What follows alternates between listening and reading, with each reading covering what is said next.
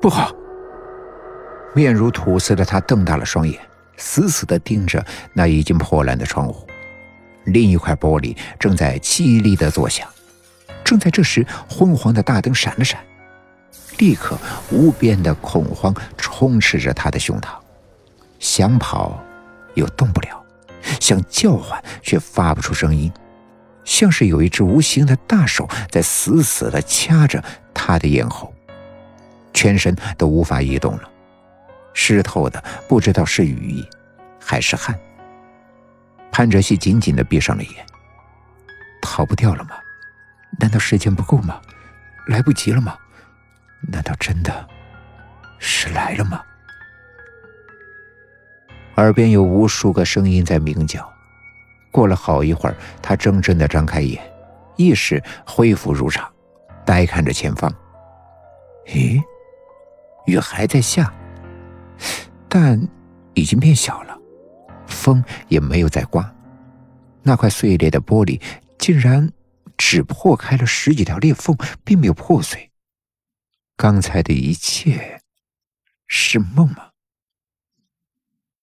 啪的一声，重重的一声巨响从身后响起。他迅速的回头，惊异的看到杨雨婷竟抱着一个人走了出来。那个人竟然是蔡佳明。无法言语的狂喜从内心涌起。真的吗？他们竟然过了。竟然成功了！死神没有带走他们，佳明现在复活了，没有被带走，真是……杨雨婷吓了一跳，为什么小溪这么的狼狈？只是一会儿的功夫，发生了什么事？衣服上竟然有血！但是他实在没有时间问这些，大步抱着虚弱的蔡佳明，急匆匆的跑出了另外的一间睡房。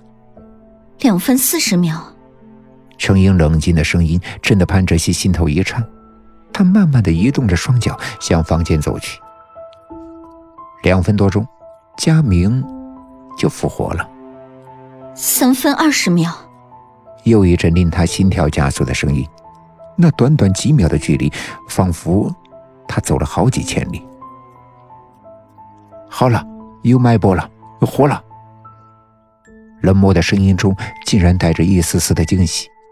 一个黑影掠过了潘哲熙，快步的跑入，随即又抱出了另外一个人来，竟然是兰若寻。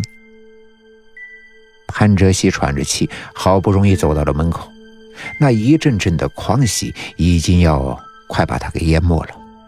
可是随即看到的情况，让人如同被浇了一头的冰水。白色的床上。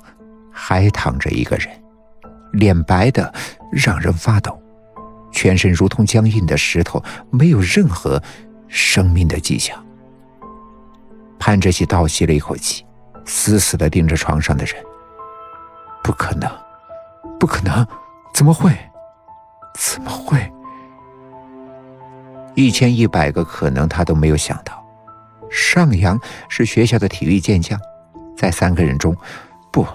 在全校中，他的身体素质都是最好的，不可能是最后一个醒来的呀。可是为什么？为什么会这样？三分五十秒，四分，四分二十秒。抱着时间的程莹没有发觉自己的声音已经有些发抖。难道冷，冰冷？像从四面八方涌来，没有任何的知觉。潘哲熙觉得没有办法呼吸了，他用力的咬着牙，头脑一片空白，想不到任何事。不会的，不会的。四分四十秒，蓝斯目不转睛的盯着，手按在上扬的手腕上，双眼瞪得大大的，脸上说不出任何的表情。浓厚的双眉皱得死紧，好像也不太相信眼前发生的一切。五分钟，程莹像僵住了一般，难道这一次不行了吗？蓝斯移动着巨大的身躯，一点都不笨拙。在程莹的话刚落，他马上用双手按在上扬的胸口，帮他做心肺复苏。一边按一边人工呼吸。从容的动作中，没有人发现他眼中那一晃而过的焦虑。五分三十秒，六分钟，怎么了？不行了吗？杨雨婷和程莹对视了一眼，呆呆的看着这个正在急救的高大男人，毫无发觉站在床边惨白着脸的潘哲熙。我要怎么做？我该怎么做？他愣愣的望着床上面无血色的少年，无声的逼问着自己：要投降吗？逃脱了意外，难道就不能活着回来吗？